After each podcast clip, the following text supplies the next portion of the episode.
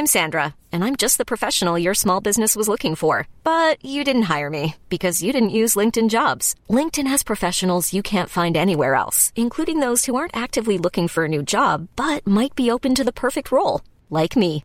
In a given month, over 70% of LinkedIn users don't visit other leading job sites. So if you're not looking on LinkedIn, you'll miss out on great candidates like Sandra. Start hiring professionals like a professional. Post your free job on linkedin.com/achieve today.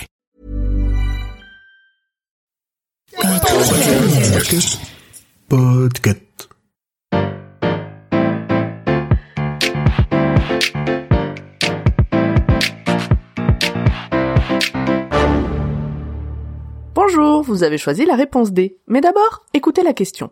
Aujourd'hui, sur la thématique gastronomie, je veux savoir quel est le plat préféré d'un pharaon. A. Le pudding à l'arsenic. B.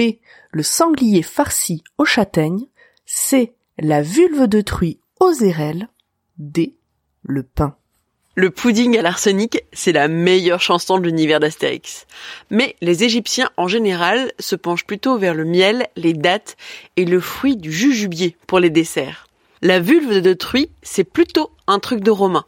Le sanglier, c'est pas du tout un truc de gaulois qui préfèrent la viande d'élevage ou le petit gibier et c'est pas non plus au goût des Égyptiens qui préfèrent à tout prendre de la hyène.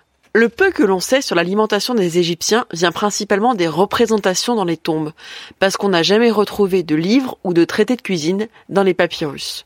Donc on navigue un peu à vue pour déterminer ce que mangeaient les habitants de l'Égypte antique. Une chose est sûre, en Égypte, à cette époque, tout le monde, du pharaon au mendiant, mange du pain et de la bière. Le pharaon va sans doute ajouter plus de viande, notamment de bœuf, à son alimentation. On peut donc dire que le plat le plus consommé par les pharaons, c'est le pain et la bière. Et on va voir que c'est sensiblement la même chose. Les céréales sont cultivées sur des terres qui sont submergées par le Nil et qui sont ainsi hyper fertiles. Grâce à ce terroir particulier, les Égyptiens sont les champions antiques de la céréaliculture. Le premier des historiens, Hérodote, disait aucun peuple au monde ne recueille les grains avec moins de sueur et de travail que les Égyptiens.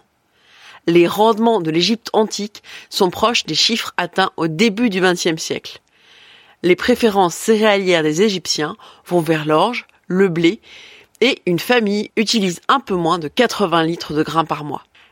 La plupart de ces grains sont moulus sur des petites meules à l'intérieur même des cuisines, et c'est un énorme travail les grains sont mis entre une base et un bloc de pierre.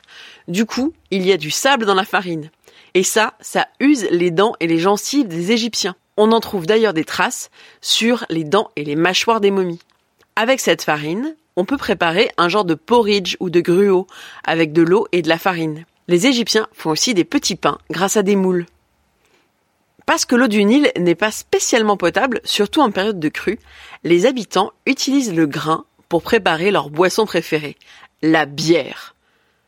La recette de la bière commence comme celle du gruau. On mélange de l'eau, du pain et de la levure pour former une espèce de pâte. Ce genre de levain est brassé de nouveau avec de l'eau, puis mis à fermenter dans des jarres bouchées. La bière égyptienne est épaisse, mousseuse, très peu alcoolisée, avec que des petits morceaux qui flottent en surface, à tel point qu'on l'appelle le pain liquide. Pour les protéines, en plus de ce pain liquide, les Égyptiens mangent surtout des gibiers d'eau. Ils capturent des oiseaux dans des grands filets et ils sont ensuite conservés soit en volière, soit salés et confits dans la graisse. Mais bon, euh, les oiseaux du Nil, c'est pas très gros et pas très gras. C'est un peu comme une viande d'appoint. Alors que dans les basses-cours sont élevés des canards et des oies. Le gavage est une pratique qui date donc de plus de 3000 ans avant notre ère. On retrouve aussi de nombreuses porcheries et des étables pour les ovins et les bovins. Côté poisson, le Nil est assez généreux, bien que ce soit un fleuve très froid, ce qui fait que pêcheur, c'est le pire des métiers selon les normes de l'époque. Les ouvriers mangent plutôt du silure frais, sec, séché ou en saumure. Le pharaon préférera la perche du Nil par exemple. Pour les légumes, c'est aussi vers le Nil qu'il faut se tourner. On peut manger du cœur de papyrus, mais c'est fibreux et un peu fade les graines de lotus sont un peu meilleures. Mais le plat de légumes le plus consommé, c'est le souchet. C'est un petit tubercule sucré de la taille d'une noix. On peut en faire de la farine et avec du miel, on en fait des gâteaux. Dans les potagers, on cultive des concombres, du radis, du céleri, du melon, des pois chiches et surtout de l'oignon vert et de l'ail qui servent à parfumer le pain. Les Égyptiens considèrent la laitue comme un aphrodisiaque et l'huile de laitue est utilisée comme médicament. Comme nous, les Égyptiens mangent trois repas par jour. Le premier s'appelle poétiquement le lave-bouche et le repas du soir est en général un peu plus riche.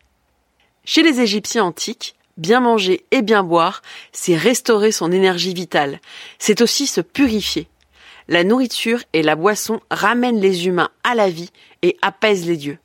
D'ailleurs, il ne faut surtout pas oublier les offrandes en nourriture pour les statues des dieux sous peine de grands malheurs. Levons donc nos verres de bière d'orge à l'une des plus vieilles gastronomies de l'humanité. Bravo, c'était la bonne réponse. Pour aller plus loin sur ce sujet, retrouvez les sources en description. La réponse D est un podcast du label Podcut. Vous pouvez nous soutenir via Patreon ou échanger directement avec les membres du label sur Discord.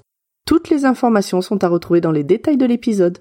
À demain pour une nouvelle question sur la thématique science et techno.